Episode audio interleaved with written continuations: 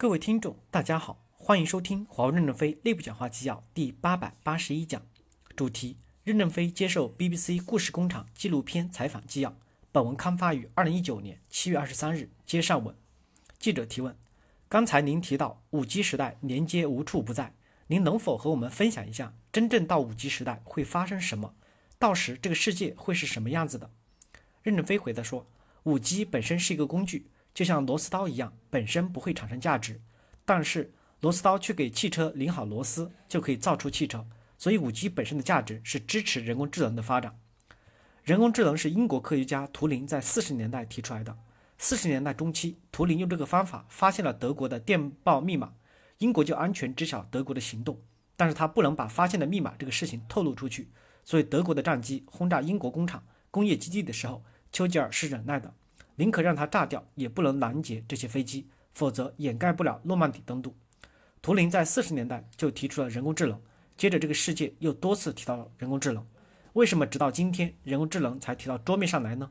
人工智能需要超级计算、超大容量的数据存储和超速的连接的支撑才能实现。现在这个时代已经出现了。五 G 本身不会产生多大的突变，只是支撑人工智能在人类社会的出现。人工智能应该从正面来看，它给社会创造更多的财富。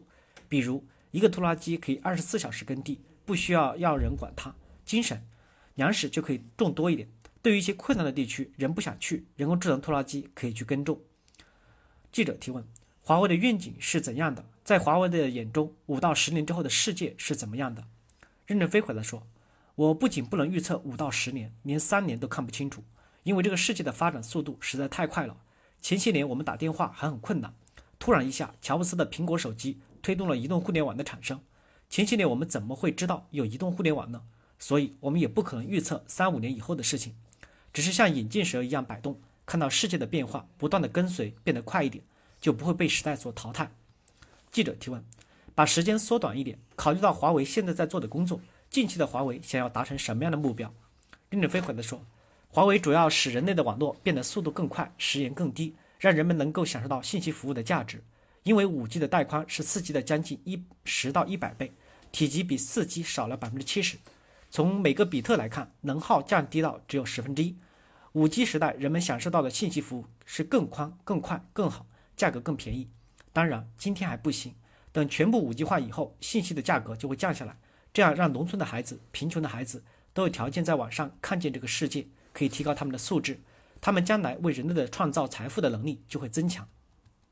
记者提问：谈到儿童，刚好昨天您同事给了我几张您和您家人的照片，令人惊叹。我从小在英国长大，完全不了解当时在中国成长起来是什么样的感觉。能否讲一下那个年代您在中国成长的经历？任正非回答说：我在很小的时候的乡镇长大，这个乡镇很贫穷，我们的家庭条件算好一点的，因为在父母都是老师。生活条件好一点的标志就是我们家的炒菜可以放盐，这是当地人对富人的理解。当时是牙盐，不是粉盐。穷人用绳子把盐拴住，菜煮好以后，把盐放到锅边涮一涮，有一点点的味道就可以了。这是我小时候亲眼所见的。还有一些人根本连盐都吃不上，那个地方就叫干人，赤贫的意思。我们小时候到处在这种环境中，根本不知道世界是什么样子，根本不了解英国还有面包吃不完的问题。那时我们主要是没东西吃，当时不仅对世界不了解，对中国的城市也不了解，因为我们是在乡村里。如果现在的乡村儿童通过互联网能开阔眼界，这应该对中国的未来进步有很大的帮助。记者提问：您小时候要继续生存下去的念头是怎样影响华为通过生存奋斗获得成功的理念的？